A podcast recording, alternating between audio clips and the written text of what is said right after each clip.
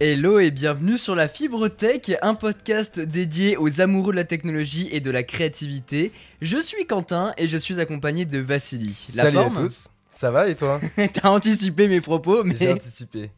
Comment ça va? Bah ça va super, ça va super. Je suis, je suis, content de tourner ce nouveau podcast là. Et oui, deuxième épisode. Moi aussi, je suis très content, écoute, euh, de, de le faire. Et aujourd'hui, on a un programme très sympa, hein, parce qu'on va parler déjà de, de l'iPad Pro, mon utilisation, mais aussi euh, des, des, accessoires qui vont un petit peu avec. Donc on a l'Apple Pencil, mais surtout le nouveau Magic Keyboard, le clavier d'Apple, et on va en parler bien plus en profondeur. Et euh, bah du coup, ça vient toujours de sortir. Donc euh, c'est plutôt cool. Et aussi, on va parler euh, des nouveaux OnePlus, le OnePlus 8 et le OnePlus 8 Pro. Si vous suivez un petit peu la chaîne YouTube, j'en ai parlé en détail, en tout cas ma première prise en main. Mais là, on va revenir un petit peu sur mon expérience avec après un peu plus de deux semaines, une semaine et demie en tout cas avec, quelque chose comme ça. oui, deux semaines, je dirais. Et, toi aussi, bien évidemment, tu vas nous parler de, euh, de ton expérience. Enfin, tu as pu les bidouiller un petit peu, tu vois ce que, ce que ça vaut. Et euh, on va aussi éventuellement avoir quelques questions des internautes qu'ils ont pu nous poser sur, sur Instagram et Twitter. D'ailleurs, suivez-nous. Donc, très bon programme. Très très bon programme.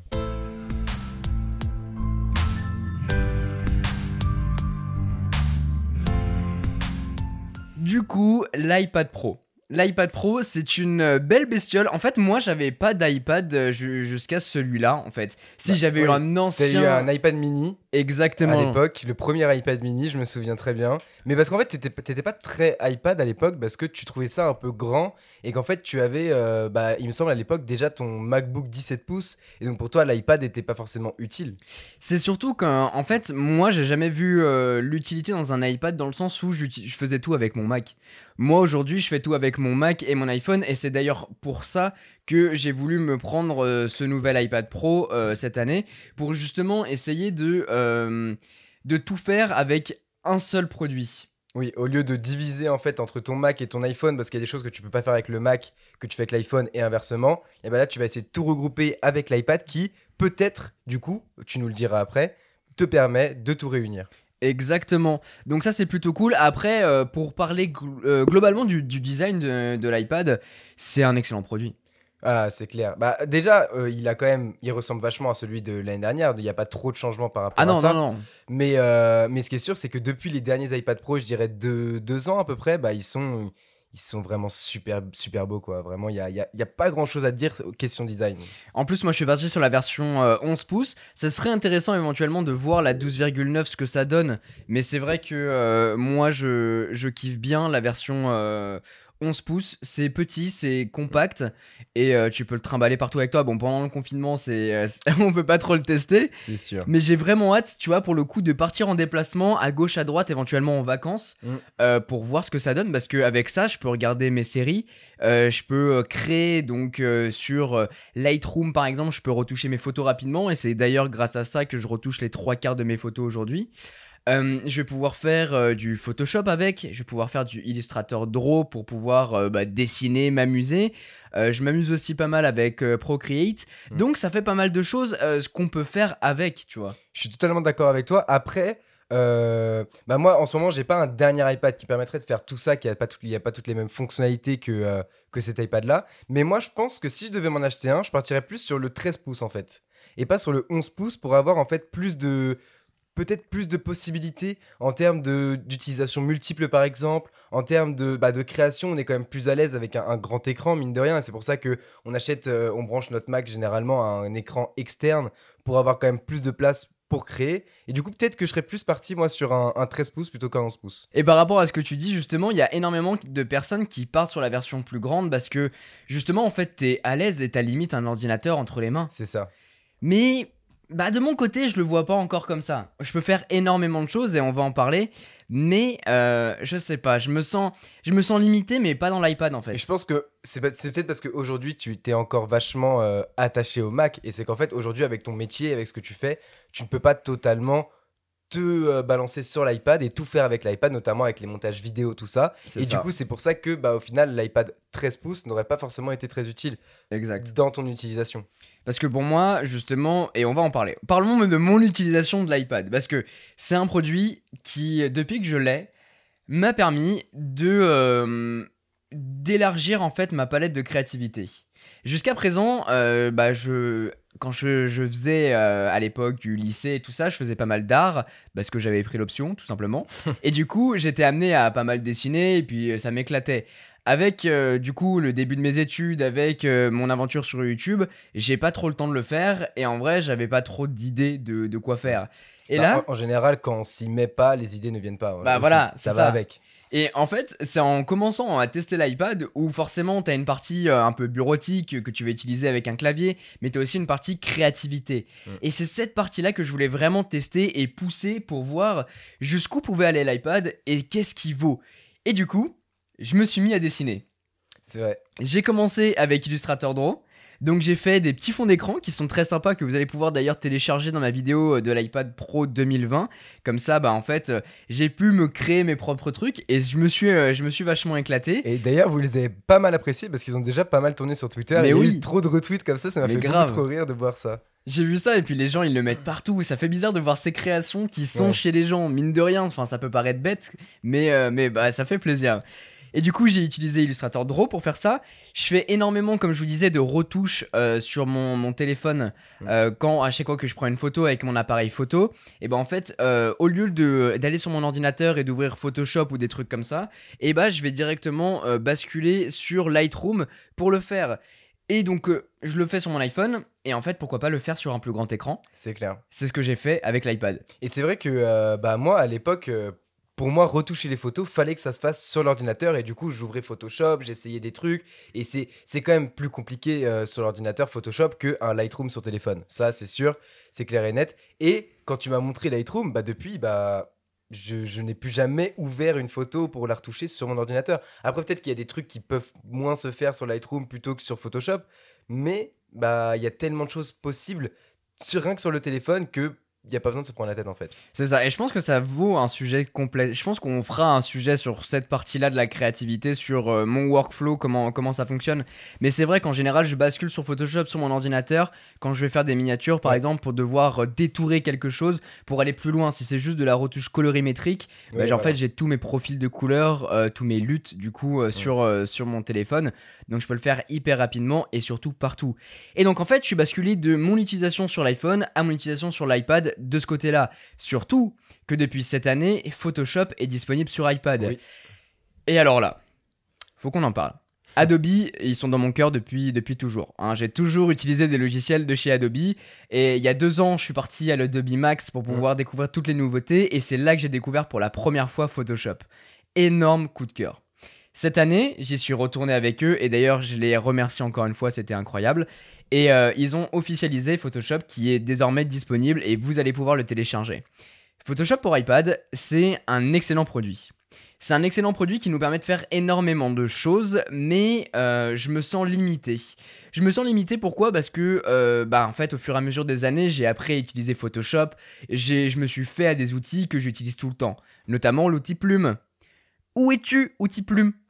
Il n'y est pas sur l'application Photoshop sur Non. iPad. Parce qu'en fait, ils ont mis à jour, enfin, ils ont mis en place un nouvel euh, outil qui permet de faire du détourage rapide. Et la fonctionnalité est incroyable. Incroyable. En fait, euh, c'est un peu comme l'outil Lasso si vous connaissez euh, sur Photoshop. En fait, tu prends euh, ton Apple Pencil ou ton doigt, tu traces Oui, autour de l'objet, et ça va Autour de directement l'objet. détecter en fait l'objet. Exactement, mais le problème c'est qu'en fait, je suis très minutieux avec ces trucs-là. Et donc en fait, euh, quand tu veux vraiment bien le faire sans qu'il y ait de détourage mal fait autour des cheveux par exemple, c'est pas évident. Et, et du coup, là, tu vas pas pouvoir, à, à partir du moment où tu as fait un petit peu comme avec le lasso, où tu as, donc as sélectionné ton, ton image, mais toi qui es pointilleux, tu peux pas après aller dans, les, dans le détail et Si. retoucher un petit peu. euh, Si, si, si, tu peux, mais en fait, euh, dans cette situation-là, je me vois gagner énormément de temps en le faisant sur l'ordinateur.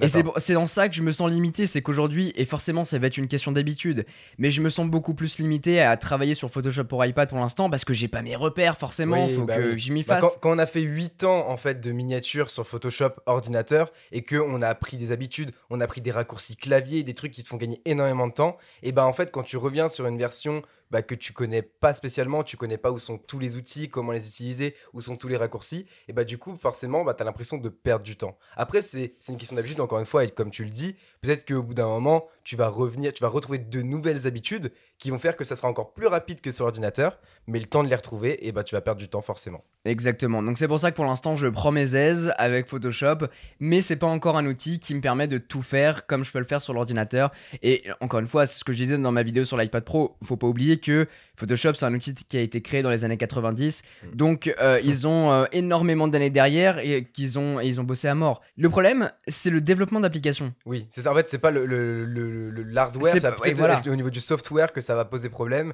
parce que tu vas pas retrouver tout ce qu'on peut retrouver sur, euh, sur Mac. Même si aujourd'hui, euh, ce qui est vraiment cool avec l'iPad Pro et qui n'était pas possible avant, c'est quand même de euh, pouvoir brancher des USB, de pouvoir brancher, euh, télécharger des logiciels qui viennent d'Internet et pas forcément que de l'Apple Store. Et, et maintenant, il est quand même vachement plus ouvert le software de l'iPad plutôt que iPadOS du coup que euh, avant euh, ce que c'était avec euh, quand il y avait que iOS. Bah aujourd'hui, et justement, c'est là où on va y venir avec tous les accessoires qu'on va pouvoir utiliser avec son iPad Pro, c'est que ça devient vraiment un mini ordinateur. C'est une machine sur laquelle on va pouvoir tout faire. Ça dépendra énormément de votre utilisation, bien évidemment, mais à partir du moment où vous êtes un peu créatif, à partir du Mm. moment où vous faites, euh, je sais pas, beaucoup de bureautique, ça dépendra des applications qu'il y a éventuellement sur l'App Store, mais aussi et surtout de votre utilisation. Et de mon côté, c'est vrai que euh, le développement d'applications, c'est ce qui pêche. Enfin, il faudrait que les développeurs se mettent plus enclins euh, à développer ces, ces logiciels. Mais l'iPad, entre eux, le fait qu'on va pouvoir connecter des, euh, des SSD, des disques durs en USB-C dessus, ça c'est génial. C'est génial. Génial. Genre, on- bah, j'y pensais euh, quand j'écrivais la vidéo sur le Magic Keyboard, on en parlera. C'est que euh, quand, je part... quand je vais partir en vacances, bah, je prendrai mon petit SSD là qui fait la taille de ma paume de ma main. J'aurai tous mes films dessus, plus les Netflix, plus les Disney Plus dessus. Et en fait, je pourrai partir et faire ce que je veux. avec un tout petit sac, comme limite une petite sacoche, euh, et même pas besoin d'avoir un gros sac avec tous tes trucs. Bon, forcément, toi, tu pars toujours avec ton appareil photo et euh, tous tes objectifs, tout ça, donc tu ne peux pas avoir un tout- une toute petite sacoche. Mais dans l'absolu, tu pourrais. Exactement, dans l'absolu, je pourrais. Je voulais juste revenir quand même sur une dernière chose, c'est euh, la puissance de l'iPad, parce que mine de rien, il va, il va vraiment aller être beaucoup plus puissant que énormément de configurations d'ordinateurs basiques qui vont aller jusqu'à euh, 1000 euros et, et peut-être plus pour certains ordinateurs, et bah il sera plus puissant qu'eux. Et vraiment, ça, c'est un truc que on, on se, on se met pas ça vraiment dans la tête parce que pour nous, un iPad, en fait, c'est un à côté de Ouais. l'ordinateur, alors qu'en fait, bah, au niveau de la puissance, très clairement, il dépasse énormément d'autres ordinateurs qui sont sur le marché. Et pour revenir sur l'utilisation, ça dépendra de ce que vous voulez faire dessus, parce qu'en vrai, ça remplace énormément de choses. Vous êtes étudiant, euh, oui, vous prenez un iPad peut-être qui coûtera dans les 1000 euros avec des accessoires, mais en tout cas, ça vous permettra de tout faire. Mm. Genre, c'est ça qui clair. est ouf, c'est qu'en fait, juste l'iPad devient un outil à part entière qui mélange du coup l'ordinateur, mais qui mélange aussi l'utilisation sur smartphone, et dessus, vous pourrez tout faire. Et aussi, j'ai dessiné des logos. J'ai dessiné la jaquette que vous voyez là actuellement sur votre téléphone de, euh, du podcast, la Fibrotech. J'ai fait ces avatars avec Procreate. Et ça, on va en parler parce que je trouve ça as- assez stylé. Je pense que j'en parlerai aussi en vidéo un peu plus en détail pour vous montrer visuellement ce que ça donne. Mais je trouve cet outil. Donc en fait, j'utilise deux choses pour dessiner. Illustrator Draw pour plutôt faire des fonds d'écran, pour plutôt ce qui va être euh, sketching, euh, illustration. Et j'utilise Procreate tout simplement pour pouvoir exporter des avatars, par exemple, en tout cas là pour l'occasion, en PNG. Hmm. Dessus, on va pouvoir faire des, des exports en PNG, en PSD, donc un format Photoshop. Donc je vais pouvoir le réouvrir après sur Photoshop, sur iPad, pour euh, bah, pouvoir euh, mettre un fond par exemple, mettre des typos, des choses comme ça. Et ça, c'est trop bien. C'est trop bien. En vrai, je pense que les deux outils sont complémentaires. Surtout que moi, j'utilise toute la suite Adobe. Donc, en fait, bah, j'ai déjà euh, un abonnement chez, euh, pour Illustrator. Procreate, par contre, c'est un- un- une application qui est payante. C'est environ 10 euros ou 11 euros. Mais ça vaut vraiment le coup. Et, et c'est pas un abonnement comme les autres euh, logiciels Non. Adobe. Non, non, non, c'est euh, un achat. On achète Procreate et ensuite on l'a et puis ça bouge pas. Et on pourra le revoir sur son autre iPad, donc ça c'est cool. Euh, donc, euh, donc voilà, très très bonne chose de ce côté-là. Pour enchaîner, parlons maintenant de tout ce qui va être accessoire de l'iPad. Parce que c'est un produit qui tout seul est bien, mais on s'ennuie assez vite. C'est mieux quand il est accompagné. C'est vrai que euh, quand il est nu, bah il est nu, c'est le terme en fait. Et l'iPad, il faut qu'il ait des petits trucs qui, qui l'entourent, et notamment euh, un des, des- une des premières choses qu'on a envie d'acheter quand même, c'est l'Apple Pencil. Apple, Alors- Apple Pencil. il Ah, est- Alors par contre, je te coupe direct. Il ne faut pas, il faut l'acheter. L'iPad Pro sans l'Apple Pencil, c'est... Alors, on m'a repris ce matin dans un commentaire, je dis Apple Pencil, parce que je le dis un peu en mode américain, et il, il me l'a écrit P-E-N-S-E-U-L, comme, c'est, enfin, comme Apple Pencil, quoi. Ouais, Alors qu'en France, c'est Pencil, oui, ok, Ah c'est bon, excusez-moi.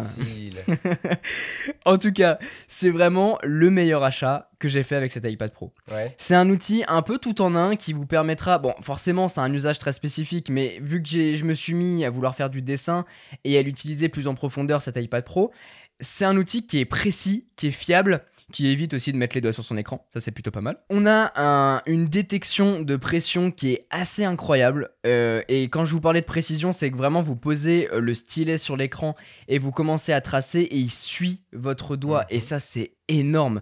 Je sais pas si la concurrence arrive à faire pareil, j'ai pas testé tous les stylets euh, du marché, mais celui-là c'est fou ce qu'on peut faire avec. Et donc, euh, comme je vous disais, pour créer des fonds d'écran, bah c'est génial, hein, on va pouvoir faire plein de trucs. Euh, pour, euh, bah, pour faire les avatars, j'ai aussi utilisé le pencil parce qu'avec le doigt ça aurait été impossible. Impossible. Il y, a- y y quand même une question que, que- qui se pose avec le stylet, c'est que euh, si on revient en, en 2007, donc euh, sortie du premier iPhone, Steve Jobs a décidé de sortir un iPhone parce que justement, le doigt permet de tout faire. Oh, il rentre dans les sentiers battus là. Bah, bien sûr, avant, il y avait des stylets, ça existait déjà. Et Steve Jobs a décidé, non, les stylets, ça ne sert à rien parce qu'on a nos doigts, et du coup, le téléphone doit être la continuité, doit être la continuité du d'accord. corps avec le doigt. Et du coup, est-ce que on serait pas en train de, de- de- d'être en contradiction avec cette pensée-là de euh, le produit et la continuité du corps avec l'Apple Pencil, du coup Alors dé- déjà, à, à l'époque où Steve Jobs avait dit ça, on, on faut se remettre dans le contexte, on avait des, des stylets euh, comme... euh, Enfin bon, les- tu, Oui. vois, tu vois les stylets de DS où tu t'es obligé d'agrandir et t'as un bout qui est, qui est horrible Bah voilà, on était sur ce genre de stylet. Donc effectivement... Le stylet de DS. À l'é- à l'époque, euh, ça avait du sens d'utiliser son doigt, surtout que bah en fait, bah c'est sur ton corps et pouvoir l'utiliser sur un smartphone, c'est génial. Et je pense que c'est l'une des meilleures inventions. L'écran tactile, c'est c'est incroyable. Mais euh, si tu veux aller plus loin et surtout tu veux créer, je sais pas, tu demandes à un architecte, l'architecte il va pas dessiner des plans précis avec son doigt. Bah non, il lui faut un stylo, il lui faut une règle, il lui faut des outils qui lui permettent de créer et surtout bah, d'avoir un truc qui est pro. Tu peux pas faire du dessin. C'est regardez, ouvrez votre application Instagram. Là, tu, tu l'as ouvert, c'est bon. Maintenant, tu vas en train de, de créer une story, par exemple, et tu dessines avec ton doigt. Bah, ça fait un gros pâté. Mm, Alors qu'avec le pencil, tu l'as pas. Et c'est ça qu'en fait, quand tu vas pouvoir, quand tu vas aller pousser un peu ta, cré- ta créativité pour faire du dessin, pour faire des plans, je parlais de l'architecte, pour faire plein de choses, parce qu'en vrai, euh, les, bah, les possibilités sont infinies. Avoir un stylet, c'est un gros game changer. Et encore une fois, Apple n'a pas fait les choses à moitié. Donc oui, effectivement, on repense à ce Steve Jobs euh, quand l'Apple Pencil est sorti, qui nous disait, ouais, non mais les gars, bon, euh, avant, euh, le doigt c'est mieux, tu vois. Mais si tu veux aller plus loin dans ton utilisation, le pencil, c'est génial. Et surtout, ils l'ont poussé tellement loin que même pour pouvoir le recharger, tu le clips sur ça, ton iPad. Ça, c'est vraiment génial. Ouais, bon, clair. avec la deuxième version, pas la première que tu connectes euh, en Lightning. Lightning, ouais. Mais ils ont poussé les choses vachement loin et du coup, ça fait un tout petit outil qui coûte quand même une centaine d'euros, ouais. mais ça vaut vraiment le coup. Mais, mais dans- quand même, dans, dans ce que tu nous dis, c'est qu'il vaut le coup si euh, t'es un créateur. Si Oui, t'es un bien étudiant euh, qui fait du traitement de texte pour tes cours, n'achète pas l'Apple Pencil. Bien Il est pas évidemment. indispensable. C'est vraiment en termes de création, comme tu nous dis, en fait, de- quand on a une utilisation un peu professionnelle de cet iPad. C'est ça, bien évidemment, chaque, euh, chaque outil a son utilisation. Le pencil, ça sera vraiment pour tout le côté euh, bah, créativité, pour tout ce, ce qui va être euh, bah, dessin, sketching, des choses comme ça. Pour le côté bureautique, il y a un nouveau produit qui est sorti, il s'appelle le Magic Keyboard.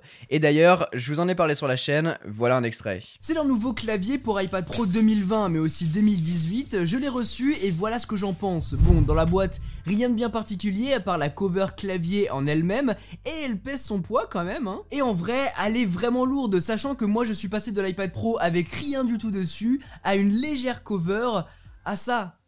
Et ça fait la différence. C'est un produit qui est excellent. Oui, effectivement, il a son poids. c'est un produit qui a son poids, mais c'est un produit excellent tout en un. Et, euh, et voilà, je voulais rebondir là-dessus parce qu'on parlait du, du côté étudiant euh, qui, euh, qui va pouvoir bah, écrire énormément, hein, parce que l'étudiant, bah, voilà, toi-même tu sais. Ouais. Et bah, le, pour le traitement de texte, justement, pour le côté bureautique, c'est un produit incroyable.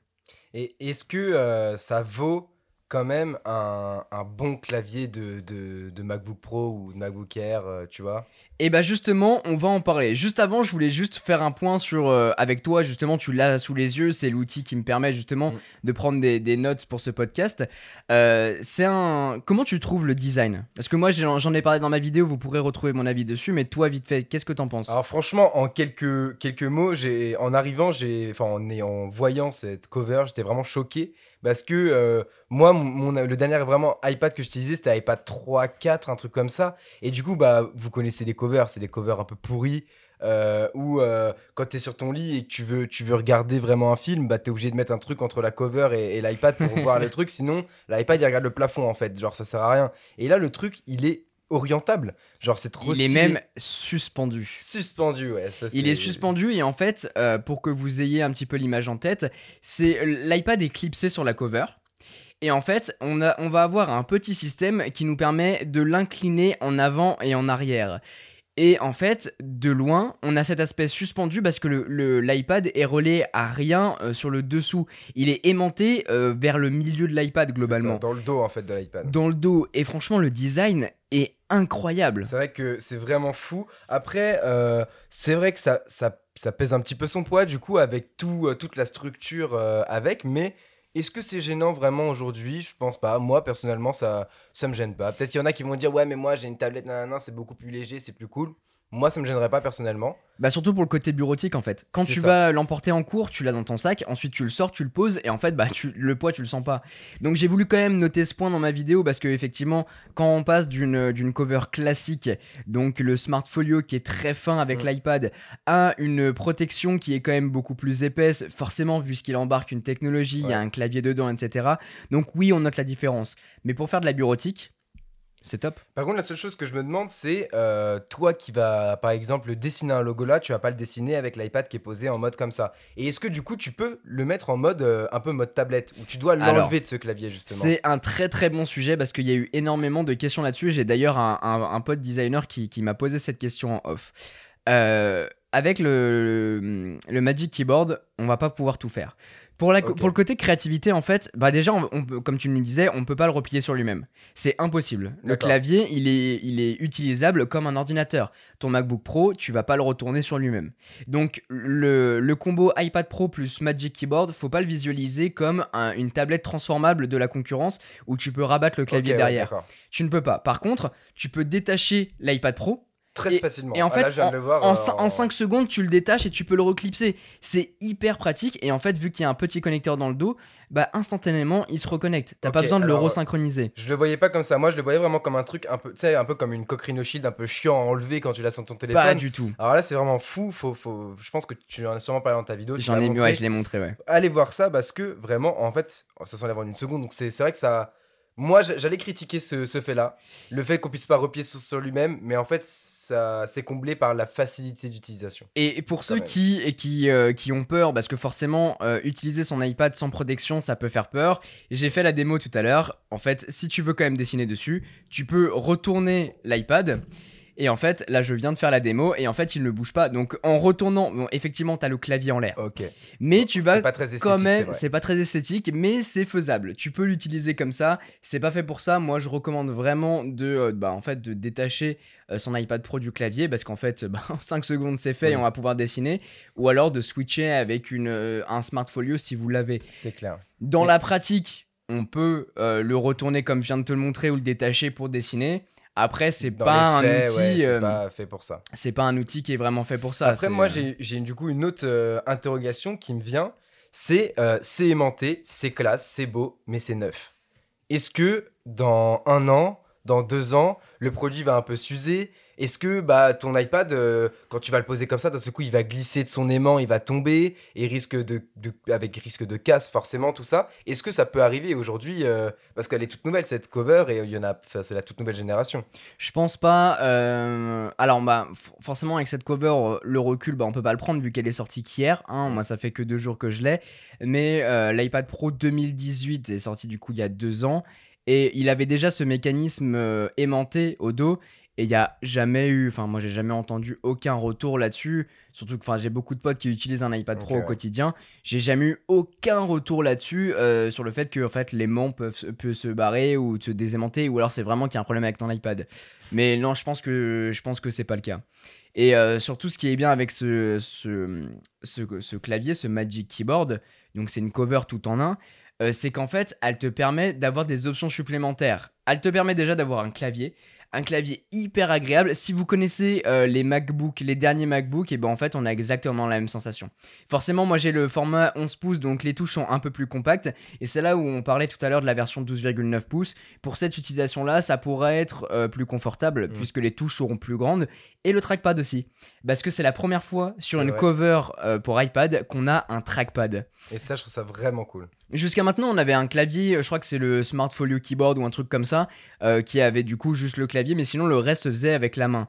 Là, avec la nouvelle version et la nouvelle mise à jour de, de l'iPad qui vous permet du coup d'utiliser en Bluetooth un clavier et une souris, et surtout de simuler un pointeur sur ton écran, Ouais. et bah Apple a conçu le Magic Keyboard avec du coup le pointeur et le trackpad intégré, un trackpad physique.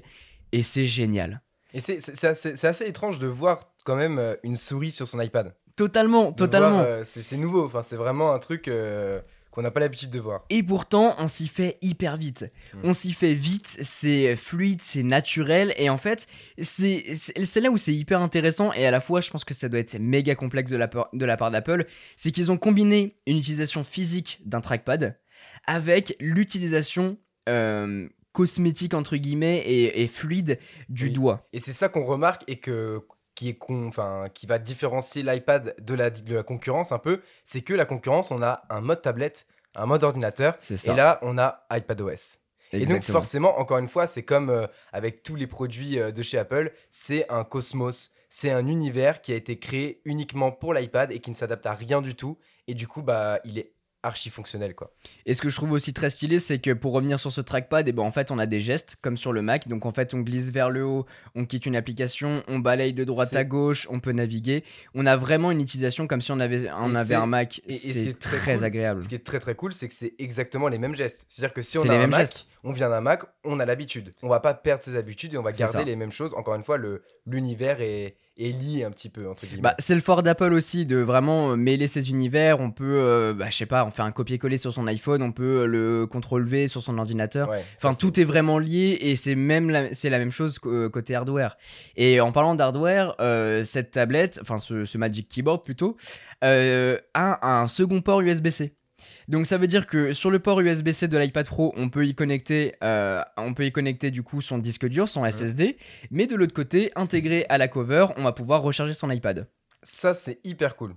C'est un port par contre euh, qui nous permet pas de, transmettre des informations parce qu'en fait c'est un port qui est relié au connecteur euh, de l'iPad donc du coup derrière la, la protection qui lui permet aussi d'être aimanté mais du coup comme ça on peut à la fois bah, travailler sur son ordinateur quand on est en cours par exemple pour reprendre l'exemple de l'étudiant mais en même temps on peut quand même le recharger parce qu'avant on devait avoir un adaptateur pour faire ça ou alors on ne pouvait pas Mm, c'est clair. Ça, j'avoue, c'est c'est une très très bonne chose, je trouve. Mais le problème, du coup, est euh, de ce Magic Keyboard, et j'en ai parlé dans ma vidéo, c'est d'ailleurs le titre de ma vidéo et beaucoup ont, ont tiqué, c'est pourquoi il faut pas l'acheter. Déjà, c'est un produit qui coûte 339 euros. C'est énorme. Pour la version 11 pouces. Pour Parce, la... que, Ah, parce que la version 12,9 pouces, elle coûte plus cher.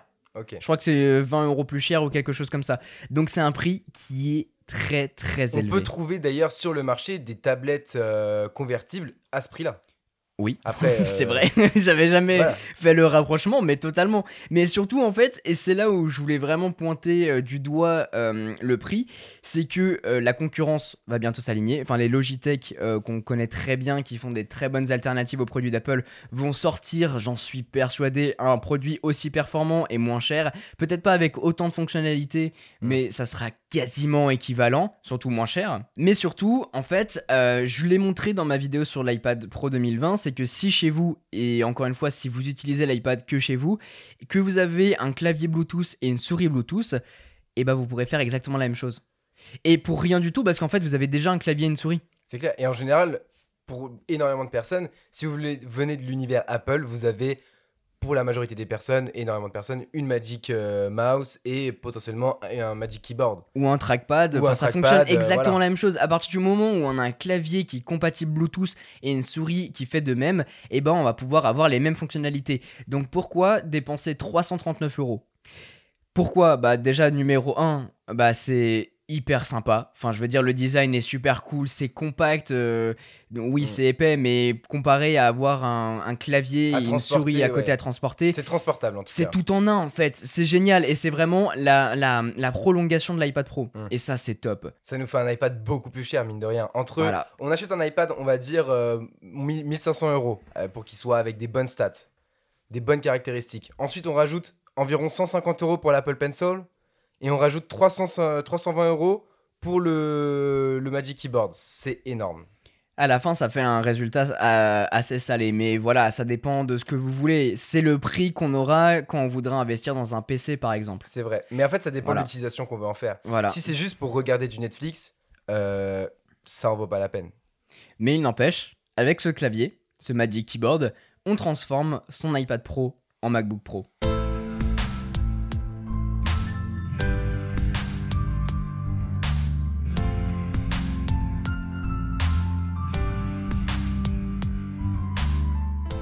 Parlons maintenant des OnePlus 8 et OnePlus 8 Pro. Déjà, euh, bah, c'est des produits qui sont sortis officiellement aujourd'hui. En ce 21 avril 2020, euh, OnePlus a du coup deux nouveaux produits à la famille, le OnePlus 8 et le OnePlus 8 Pro, ce qui est plutôt cool. Donc euh, moi j'ai déjà mes deux premières vidéos qui sont sorties, mes deux premières prises en main, et là du coup je continue mes tests pour vous sortir une vidéo sur mon expérience. Donc si vous n'avez pas vu les deux premières vidéos, bah, je vous invite à le voir, comme ça vous avez un, un overview, euh, euh, une idée de, de ce à quoi ça, ça ressemble, ces deux premiers produits. Mais toi, entre le OnePlus 8 et le OnePlus 8 Pro, visuellement, euh, bah, t'en penses quoi en termes de design? Lequel tu préfères éventuellement? Après, je rentrerai plus en détail sur les caractéristiques de chacun. Comme ça, vous, ça vous donnera une idée si vous, si vous les connaissez pas éventuellement. Mais surtout, bah, on va pouvoir les comparer. Bah, déjà, euh, visuellement, ils sont splendides. Enfin, vraiment, euh, ils sont magnifiques. Ils ont un écran de fou. Ils ont une toute petite caméra euh, qui, qui s'inscrit euh, dans, dans l'écran. Et ça, c'est. Je trouve ça juste trop beau, trop stylé. Cette couleur est cool. Après, euh, c'est pas forcément la couleur que je préfère, mais, mais elle est cool. En tout cas, c'est le, le bleu cyan, du coup, parce que vous pouvez pas le voir forcément. Enlève la coque, parce qu'il y a les protections dessus. Et maintenant, passe tes doigts dessus. Il est mat, c'est du verre mat qui ne prend pas les traces de doigts. Ok. Et alors ça, Alors en ça, vidéo, c'est un bonheur, c'est un bonheur. Alors, c'est vrai que quand vous faites de la macro et qu'il n'y a pas de traces de doigts, ça, c'est un bonheur. Et ben on va, on va en parler de la macro d'ailleurs. Mais, euh, mais ouais, ce, ce coloris, euh, il existe aussi du coup en plusieurs coloris, dont un noir, euh, dont un interstellar glow ou quelque chose comme ça. Et le nom déjà. eh ben la couleur est très stylée. Mais par contre, ça prend les traces de doigts, c'est horrible. Alors que celle-là, pas du tout. Ah d'accord, c'est la seule couleur qui est en mat, qui a ce mat. D'accord. C'est ça. Et donc dans tous les cas, il est vraiment, il est vraiment sublime ce téléphone. Et euh, qui, il n'y a pas grand chose à dire. Un petit détail sur le- la cover qui est dans la boîte, j'adore. Never Settle sur la, la coque en plastique. Alors ça fait la différence parce que quand on a une coque en plastique transparente toute pourrie, euh, ça fout un peu le mort quand on a acheté un téléphone à plus de 1000 euros. Alors que avec quand il y a écrit Never Settle, et ben on se dit c'est quand même une petite exclue que j'ai sur mon téléphone. Ça fait plaisir. Exactement. Ça Bah, fait si vous plaisir. voulez voir la, la cover, je la montre dans mes premières vidéos du coup. euh, Mais c'est vrai que c'est un petit détail qui tue quand même. Et du coup, tu me disais lequel je préfère. Ouais. Bah, très honnêtement, euh, il y a quelques mois, j'étais sur un iPhone euh, X, donc avec le format de l'iPhone X, et je t'aurais dit du coup le OnePlus 8. Mais le pas- format plus petit le du format coup. plus petit du coup. Mais je suis passé sur un, un, un 10S Max, donc qui est quand même vachement grand. Et du coup, je me suis habitué euh, à ce très grand écran. Et donc, je te dirais peut-être plus le, le 8 Pro parce qu'en plus, il a un format plus long. euh, alors qu'il est un peu plus large le, le 10S Max et du coup il est très agréable en main. Alors c'est trompeur parce que pour revenir du coup sur les sur les euh, sur les statistiques, sur les, les specs plutôt techniques euh, des deux smartphones, on va avoir un écran de 6,55 pouces pour le OnePlus 8 Pro. Donc même si c'est la plus petite version, on a un très grand écran et on a un écran de 6,78 pouces pour la version 8 Pro. Ah c'est tout, Mais il n'y a pas énormément Il de n'y a différence. pas énormément de différence, mais surtout, le 8 a un format 29e, donc beaucoup plus allongé, alors que le, le 8 Pro, il a un format 19,8 neuvième. ok Donc c'est une petite différence, mais différence tout de même. C'est vrai que maintenant que tu me le dis, ça se voit, ça se voit ou qu'en fait, euh, bah, il a un peu euh, le, le 8 a un format un peu plus euh, ressemblant à celui de- du 10S Max en fait, un peu plus un format bah, rectangulaire qu'on connaît, alors que l'autre il est vachement plus allongé, c'est vrai. D'un côté, bien évidemment, on va avoir une plus petite batterie, donc dans le OnePlus 8, Mhm. euh, ça se joue pas à grand chose, et pour être honnête, après mes tests, euh, le, ra- le ratio euh, écran et batterie, bah, ça donne globalement la même longévité, parce que euh, en plus de la différence de taille d'écran, on a une moins bonne résolution sur le OnePlus 8, on est sur du Full HD+, alors qu'on est sur du Quad HD+. Ça, ça peut quand même faire la différence euh, mine de rien. Bah en vrai, en l'utilisation, pas tant que ça, mais c'est vrai que sur le papier, euh, ça peut jouer un rôle. Faut voir quand même euh, avec les opti parce que forcément il y a des optimisations qui sont faites sur les écrans. Donc faut, faut voir ce que ce qui donne OnePlus avec ça pour voir si ça vaut le coup. Un petit peu avec le même principe que l'iPhone 10R d'Apple où bah on avait du un Retina classique mais quand on le regardait c'était euh, tout de même euh, magnifique quoi. Et dans les deux cas, euh, bah, c'est un smartphone qui est quand même plus léger. Hein. T'as pu prendre en main le 7T et le 7T Pro, toi, Ouais. l'an dernier? Ouais ouais ouais. ouais. Et bah, euh, vu qu'on a des bords incurvés des deux côtés, donc sur la face avant et sur la face arrière, la prise en main est quand même plus agréable que les modèles de l'an dernier, je trouve. Ils étaient, ouais, c'était un peu plus anguleux de l'année dernière C'est ça. et c'est vrai que c'était à force c'était un peu un peu gênant je trouvais. Après c'était Et bah, je trouve aussi. Et bah, tu te rappelles du 7T Pro? Oui. Avec la caméra pop-up Justement, j'allais parler de ça juste après. Et bah, il y a plus de caméra pop-up. Voilà, c'est ce que j'allais dire. Il n'y a plus de caméra pop-up. Et d'un côté, c'est génial parce qu'au final, on se retrouve. Cette caméra ne dérange pas, elle est super belle. euh, elle s'inscrit dans l'écran. Ça, ça- en fait, ça, ça, ça passe comme ça. Quoi. Et on la voit même plus, on se pose même plus la question. Mais on perd quand même ce petit effet waouh de la caméra qui ça. sort. Quoi. On gagne une résistance à l'eau, donc il est IP68. Vous pourrez le mettre de sous l'eau pendant une demi-heure, pendant une, une heure, euh, quelque chose comme ça, entre une demi-heure et une heure. Mais surtout, bah, du coup, il est plus léger, vu qu'on a plus la caméra pop-up avec tout le mécanisme. ouais. Et effectivement, tu as souligné un point très important, c'est qu'aujourd'hui, donc c'est un smartphone qui coûte 899 euros. Donc à ce prix-là, on est sur du premium. Et pour un smartphone premium, avoir une résistance à l'eau, bah ça fait partie des, ex- des C'est exigences. ça. Donc euh, d'un côté, je suis un peu un peu nostalgique effectivement de l'effet waouh parce que c'était cool, parce que ça surtout ça ça a amené un, é- un, un élément de différenciation par rapport à la concurrence. Donc ça j'aimais beaucoup. Par contre, euh, c'est vrai que c'est un game changer de bah, cette petite caméra déjà nous donne une meilleure immersion dans l'écran. Donc oui, c'est ce que fait Samsung, c'est ce que fait d'autres concurrents, mais bon, en même temps, à un moment, bah, faut s'aligner pour C'est avoir ce le qui meilleur. se hein. fait aujourd'hui en fait. Et c'est C'est là où ça. je voulais en venir, c'est que depuis quelques années, on a depuis à peu près l'iPhone 10 où en fait on essaie d'avoir des écrans vraiment euh, full bordure, enfin sans bordure du coup, full frame. Euh, on- on- ils ont fait des tests en fait les constructeurs et pour moi euh, cette caméra pop-up était un test. Ouais. C'était pour voir comment ça allait réagir et de toute manière on le savait que ça ne pouvait pas durer parce que un mécanisme comme ça, même si vous, prenez soin de votre téléphone, ce mécanisme il s'affaiblit. Ce mécanisme, avec le temps, il devient de moins en moins efficace et votre caméra peut céder. Et imaginez, vous avez plus de caméra selfie. C'est intéressant parce que c'est un sujet que j'avais abordé euh, il y a un, an ou deux ans, je crois, euh, au tout début des smartphones qui commençaient à avoir du coup cette caméra ré- rétractable. Et j'ai dit dans la vidéo, euh, c'est une technologie qui est hyper cool, qui nous permet du coup d'avoir une alternative pour, euh, euh, pour occuper du coup, pour que l'écran occupe pardon, toute la face avant de l'écran. mais c'est une passe. C'est une passe parce qu'aujourd'hui, on sait pas intégrer un capteur sous l'écran. Ouais. Et en fait, ça, je pense que c'est l'avenir. bah. Et, et aujourd'hui, on voulait éviter d'avoir une encoche à tout prix parce que l'iPhone l'a fait. Et ensuite, pendant un an, on n'avait que des smartphones comme ça. Ouais. Et du coup, bah, on essaye de trouver des alternatives. C'en était une, mais c'était une passe parce que bah, ça nous empêchait de faire d'autres trucs, notamment bah, la certification, Mm. euh, bah, le poids aussi qui joue son rôle, euh, l'épaisseur. Et d'ailleurs, euh, petite chose intéressante, sur le OnePlus 8 Pro, OnePlus, du coup, par rapport au 7T Pro de l'an dernier, a fait évoluer ses capteurs, donc ils, sont, ils sont de meilleure qualité, mais on en parlera de cette partie-là. Mais surtout, quand on regarde, la- vu que le smartphone est plus fin, les capteurs dépassent Oui, énormément ça, du boîtier. Par contre, euh, Alors juste, je voulais revenir vite fait sur la partie euh, des caméras avant, où je pense qu'aujourd'hui c'est ça la meilleure solution qui existe.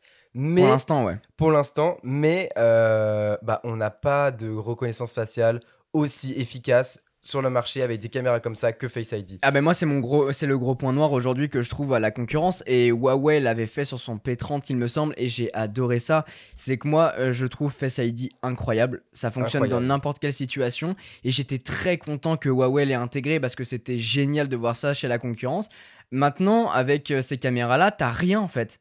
Donc tu déverrouilles avec le capteur digital qui est euh, qui est sous l'écran mais t'as rien pour la tête. Et c'est chiant. C'est chiant. C'est chiant parce que moi, je trouve que euh, ça, ça, nous rentre quand même directement dans un écosystème de gestes, tout ça. Pour moi, le Face ID doit en faire partie. Après, ils ne l'ont pas fait. C'est pas grave. Je pense que les utilisateurs euh, se sont déjà habitués parce qu'ils l'utilisaient en vrai, au final pas tant que ça parce que ça marchait pas très bien. Donc, euh, c'est pas grave. Maintenant, à voir ce qu'ils peuvent faire avec une caméra comme ça. Est-ce qu'un jour ça va arriver? Et du coup, pour revenir à ce que tu disais, les caméras à l'arrière, c'est ce qui m'a choqué le plus. Ah ouais? Quand je suis arrivé, euh, tu venais juste d'avoir dé- de, de déballer euh, ces téléphones. Je suis arrivé, j'ai fait. Par contre, ça, c'est pas possible. C'est-à-dire que si on n'a pas de coque, bah le téléphone il pose et il brinque balle sur le bureau. euh, il, il- les, les caméras peuvent se rayer. Franchement, c'est choquant. Bah après, il y, a- il y en a beaucoup qui, qui ont ça, euh, genre même Apple, euh, y- ils ont ça, mais c'est pas aussi Ah proéminent. Non, mais là, c'est Là, c'est vraiment, chaud. euh, Là, c'est c'est vraiment énorme. Surtout sur le. Il me semble que sur le OnePlus 8 Pro, euh, c'est encore pire. Que Ah oui, sur le 8. OnePlus, euh, Ah, le 8, ça va, il y a, il y a quasiment rien, mais le 8 Pro, il est, il là, est abusé. c'est- vraiment abusé. On a quasiment un... Franchement, on a 3-4 mm, quoi. C'est Ouais. énorme. C'est possible. Et euh, pour revenir sur ce dos, euh, il y a un truc qui a été implémenté, enfin, parce qu'on parlait de- du coup des, de toutes les specs que doit avoir un smartphone haut de gamme. Il y a la résistance à l'eau, mais il y a maintenant la recharge sans fil, Qui n'était pas présente sur le ceux de l'année qui n'a jamais été présente chez OnePlus. C'est la première année qu'ils ont ça, et encore, c'est que sur le 8 Pro. Donc ça fait un élément de différenciation, mais moi ce que j'adore avec OnePlus, c'est leur philosophie. euh, qui est vraiment de euh, un peu comme Apple euh, de je mets pas la tête sous l'eau tant que bah, en fait j'ai pas de quoi respirer donc ils veulent vraiment se lancer dans une technologie quand c'est abouti et quand on peut Ouais. s'en servir et OnePlus a mis en charge a mis en place pardon charge bah oui on est dans le contexte a mis en place la Warp Charge 30T tu sais pour euh, tu le branches et en 23 Recharge minutes rapide, ouais. tu peux euh, avoir rechargé 50% de ton téléphone voilà c'est calé Ça, c'est très cool. mais par contre, ils ont mis aussi la Warp Charge 30 wireless qui en 50 minutes te permet de recharger en sans fil 50% de ton téléphone. Ok. C'est cool. Après, est-ce que on demande ça vraiment avec une recharge sans fil? Oui. Pas forcément. Enfin. Alors, bah, toi sur ton bureau, t'as pas le galet de recharge sans fil? Si- bah, je l'ai sur euh, là où je travaille, pas là en temps, en temps de confinement, je l'ai pas. Là où je travaille, je l'ai. Maintenant, euh, je ne sais pas. euh, la recharge sans fil, pour moi, c'est c'est important qu'il soit présent. Après, euh, est-ce que c'est un critère de je vais prendre plutôt un- ce téléphone-là plutôt qu'un autre parce que il a une meilleure recharge sans fil Je sais pas. Bah, surtout que, enfin, pour l'instant, euh, c'est pas un critère dans ce sens-là. Surtout que, en fait, euh, le petit vice derrière tout ça, c'est que cette euh, Warp Charge 30 wireless, elle est uniquement disponible avec leur chargeur sans fil. Ah bon? On peut même pas utiliser un autre chargeur qu'on a acheté chez Moshi 80 euros. euh, Pas du tout, parce qu'en fait, euh, pour, la, pour la, la petite spécification technique, euh, quand on recharge son smartphone en sans fil, donc peu importe le, le galet, genre celui de le Pixel Stand que j'utilise moi personnellement, et bah ça recharge son téléphone en 5 watts. Et euh, le, euh, le boîtier de euh, OnePlus 15 watts. te permet de recharger à 30 watts. 30 watts, ah ouais. 30 watts, donc ça fait une grosse différence, mais Mais, mais, mais, mais, mais c'est pas terminé. C'est que moi, si par exemple je pose mon euh, Samsung euh, S20 Ultra dessus, et bah ça rechargerait en 5 watts. Ah bon? Parce que il, détecte, il arrive à détecter. euh, que c'est un OnePlus. Que c'est un OnePlus 8 Pro. Et en fait, je pense que la technologie interne fait que bah, du coup la batterie va pas Ouais, c'est chauffer. peut-être la batterie, ouais. Donc je pense que doit y avoir un côté technique derrière ça, Ah. plus il y a un ventilo sur le, le, Ok. le galet de recharge, ce qui permet d'évacuer un peu euh, bah, la ouais. chaleur. Parce que justement, j'allais revenir à ça. euh, il- Tu ne l'as pas encore testé parce que tu l'as pas reçu en fait, ce, ce galet. Non, je le reçois Mm. cette semaine normalement. Ok, parce que tu pourrais le dire du coup dans ce cas-là sur les réseaux, tout ça, Ouais. mais le téléphone doit quand même charger, mine de rien. 30, on passe de 5 watts à 30 watts, il doit chauffer. Il Ouais, doit ouais, vraiment, Il, doit, il doit charbonner le truc. Et est-ce que ça abîmerait pas les batteries? Est-ce que. Honnêtement, Faudrait je pense avec pas. le, au long te- sur le long terme quand même. Faudra- bien évidemment, faudra tester ça, mais euh, connaissant OnePlus, ils font rarement les choses à moitié. Et si, euh, enfin, s'ils ont mis en place ce produit surtout spécifique, hein, parce que c'est quand même 70 balles le, le, euh, le produit. Ouais. Enfin, j'ai envie de te dire, oui, effectivement, ça va pas claquer ta batterie. Donc, c'est un point quand même à soulever, mais un bon point dans l'ensemble. Euh, il faudra les deux, bien évidemment, le, euh, le OnePlus 8 Pro et aussi le, le, bah, le galet de recharge sans fil pour pouvoir bénéficier de cette Warp Charge 30. Mais je trouve que c'est un bon point quand même. Oui, Enfin, je trouve, ça, reste. in- je trouve euh, ça insane, c'est qu'ils ont vraiment réussi à pousser la technologie. C'est qu'en 30 minutes, tu peux recharger ton téléphone en sans fil. Ce qui n'était pas le cas vrai. actuellement, c'était vraiment la technologie lente qu'on utilise genre en bonus. euh, ok, t'es là quoi. Ouais, pour euh, maintenir un peu et recharger quelques pourcents, quoi. C'est vrai. Ou la nuit. Mon coup de cœur, entre les deux, pour toi c'est lequel? Je pense que c'est le 8. Bien que, vu que le form factor, toi t'aimes bien le 16 neuvième en fait. C'est ça le truc. C'est- 18 9e. 18 Et là c'est 9e. 29e. Ah, c'est 29ème Ok. Bah, je- c'est ce encore plus. Peut-être le, le 8 quand même. Je dirais peut-être le 8 quand même. Et moi c'est totalement le 8. C'est le 8. C'est le 8, euh, tout simplement parce que euh, j'adore le form factor. Voilà, c'est ça. Le, le- le côté compact, je trouve ça vraiment incroyable. Et c'est un téléphone qui te permet de tout faire. T'as les dernières technologies dedans, qui est globalement identique avec le OnePlus 8 Pro, si ce n'est quelques petites euh, différences. Mais c'est trop bien. C'est trop bien. Et moi, la seule différence qui me manque là-dedans par rapport au 8, c'est que sur le 8, on va avoir euh, un taux de rafraîchissement de 90 Hz, ce qui est génial déjà euh, de l'avoir déjà bien, de l'avoir ouais. dessus. Mais sur le 8 Pro, on a un taux de rafraîchissement de 120 Hz. 120 Hz, ok, ouais. Ce que j'ai sur mon iPad Pro et depuis que j'y ai goûté, c'est incroyable. Toi, tu utilises le, le, le PC Razer qui a les 120 Hz. Ouais. C'est ça, c'est C'est bien. hein. incroyable. c'est incroyable. Et bah là, sur le 8 Pro, sur ton smartphone, tu l'as comme il y avait sur le S20 Ultra aussi, comme il y a sur le S20 Ultra. Et franchement, le 120 Hz, ça fait une énorme différence sur un téléphone. Sur le téléphone, ça fait vraiment une différence. C'est impressionnant. Quand justement je fais mes tests, je suis passé du S20 Ultra à l'iPhone, je suis passé euh, du OnePlus 8 Pro à l'iPhone parce que je fais toujours des, allées et venues parce que j'utilise deux smartphones, un en tant que pro, un en tant que perso, parce que j'ai tout dessus, mais ça aussi on pourra en faire un sujet. Euh, avoir le 120 Hz et passer du 120 Hz au 60 Hz, donc qu'il y a sur l'iPhone et c'est de la merde, euh, la différence elle est incroyable. Incroyable, ça rajoute une couche de fluidité. Tout permet tout t'as l'impression que tout est plus rapide alors que c'est pas le cas déjà parce que en fait c'est juste que c'est plus fluide Ouais. c'est trop bien c'est trop bien mais voilà encore une fois euh, en vidéo on peut pas vous le montrer à la voix en- dans un podcast on peut pas vous le montrer non plus faut vraiment l'utiliser donc je vous invite après le confinement à éventuellement aller dans un euh, dans un magasin à la Fnac ou chez votre Ouais. opérateur pour tester ça pour tester le 90 Hz et le 120 Hz parce qu'en vrai il y a pas énormément de différence entre les deux hein, très De clairement toute façon, à l'œil nu, on voit pas. Enfin, c'est difficile de voir la différence. C'est difficile, on le voit parce que j'ai l'habitude, je Mm. sais euh, ce que ce, qu'il faut voir en fait. Mais entre les deux, franchement, le choix. euh, Bah moi, en fait, aujourd'hui, si je devais choisir un téléphone entre les deux, ça serait le 8 parce qu'il est moins cher, parce que tu as globalement les mêmes fonctionnalités. Et euh, alors, par contre, euh, et c'est là, faut, faut qu'on en parle. Faut qu'on en parle de la partie appareil photo. C'est ce que, ouais, j'allais, j'ai ce que j'allais dire, ouais. Le- Parce que pour moi, chez OnePlus, là jusqu'à maintenant, on a, on a cité énormément de points qui leur étaient favorables. Euh, puisse le sort vous être favorable. Tu te souviens de ça? Hunger Games Mais euh, le, le point noir en fait de ces smartphones, et c'est globalement la même chose euh, chaque année, c'est que OnePlus a un problème euh, avec leurs appareils. Le- les objectifs en eux-mêmes, les capteurs en eux-mêmes sont excellents. Mais le problème là-dedans, c'est le traitement apporté derrière. Déjà, numéro 1, si on devait les classer un petit peu, tu vois, je fais un, un cla- un tableau Excel. numéro 1, ça serait déjà la concordance des couleurs quand on passe d'un objectif à un autre. Ça a été amélioré par rapport à l'an dernier, parce que je sais que sur le 7 euh, 7 Pro et 7T Pro que j'avais pu euh, utiliser bien en profondeur. J'ai même voyagé à gauche à droite avec. On voit la différence de l'un à l'autre. Et, euh, et là-dedans, ce que je voulais dire, c'est que par exemple, avec le capteur principal, tu as une plage qui est jaune. Tu utilises l'ultra grand angle, ta plage, elle est verte. Tu utilises le zoom x2, ta plage, elle, elle est, euh, elle, est, elle est beige, tu vois. Il y avait une grosse, grosse différence. Sur euh, ce téléphone, ils sont calmés, mais le problème derrière, surtout avec le 8 Pro, je m'en suis énormément rendu compte là-dessus parce qu'il a les, les meilleurs capteurs, les meilleures performances. C'est que tu peux passer du mode 12 mégapixels au mode 48 mégapixels. Mhm. Le problème là-dedans, c'est que quand tu prends une photo en 48 mégapixels, tes couleurs sont orange. Mais est-ce que c'est vraiment euh, les capteurs qui font ça ou c'est dû à l'écran en fait? Les paramètres de l'écran C'est pas dû à l'écran parce que justement, moi, quand je teste un smartphone, ensuite je regarde les photos sur l'ordinateur justement pour avoir un œil euh, Neutre, un œil neutre, neutre, ouais. voilà. Et tu vois vraiment la différence entre les deux. On a une grosse différence de contraste. Je vous invite à aller voir ma vidéo sur le 8 Pro où je vous montre quelques photos, mais surtout on reviendra bien plus en profondeur là-dessus dans mon retour d'expérience. Mais là-dedans, c'est vrai que euh, on a une énorme différence de colorimétrie. Ça, ça va s'améliorer avec les mois à venir.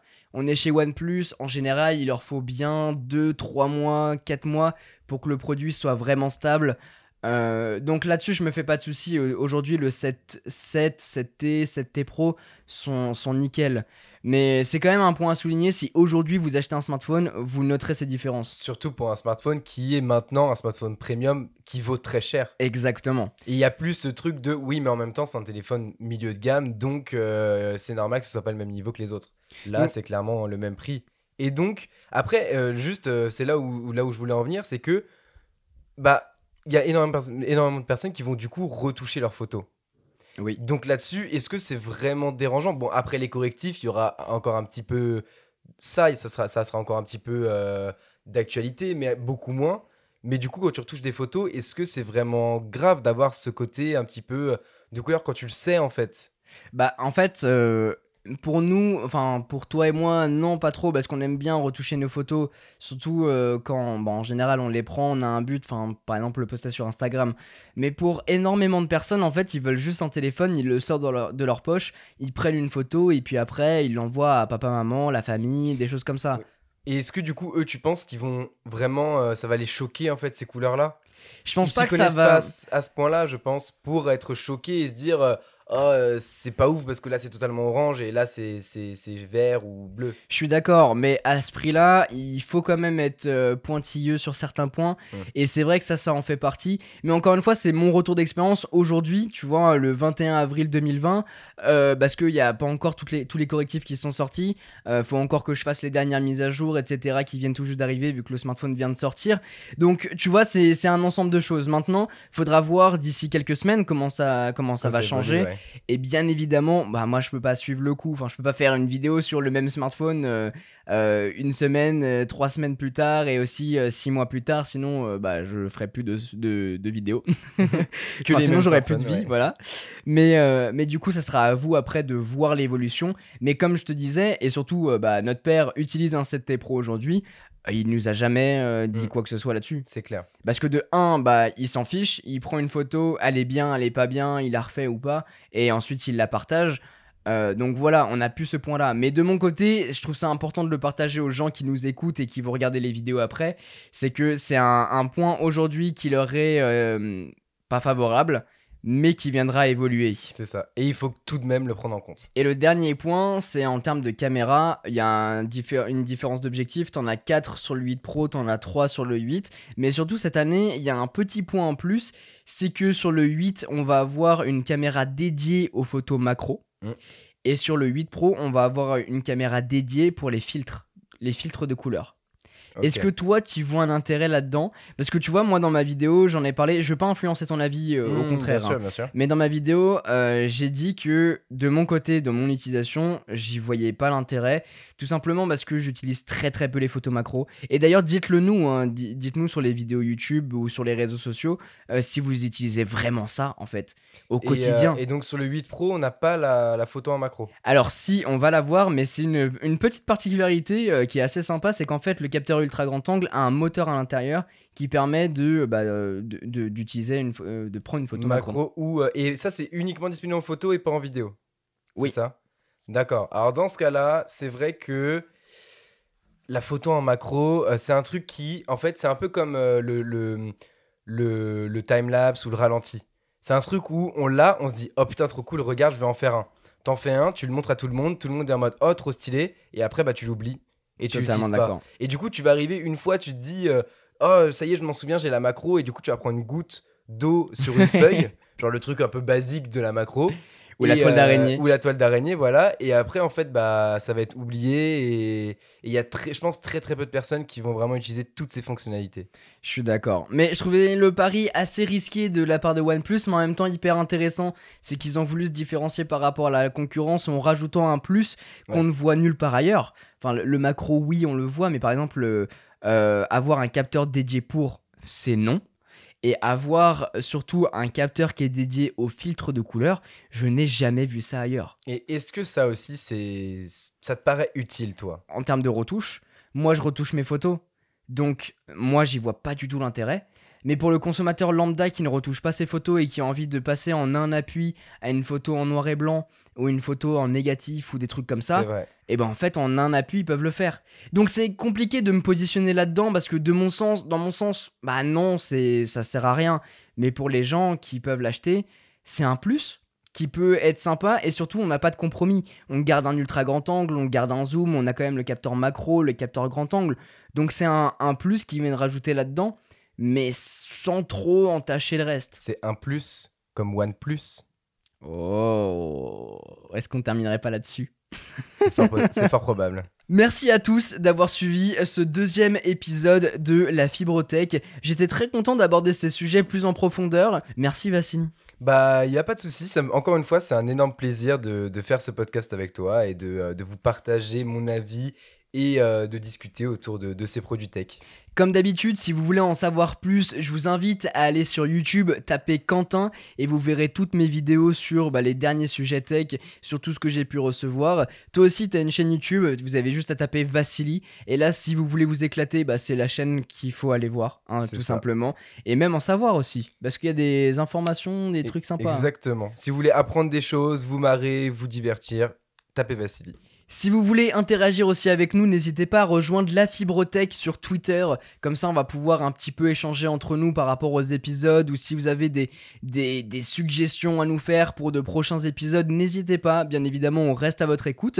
Et puis, euh, bah aussi sur Instagram, on est dispo. Euh, vous me connaissez un petit peu, donc euh, dans tous les cas, vous pouvez me suivre là-dessus et on se régale. On se retrouve très bientôt pour un troisième épisode. Et puis sur ce, je vous passe, je vous souhaite plutôt une très bonne journée. Ciao, ciao.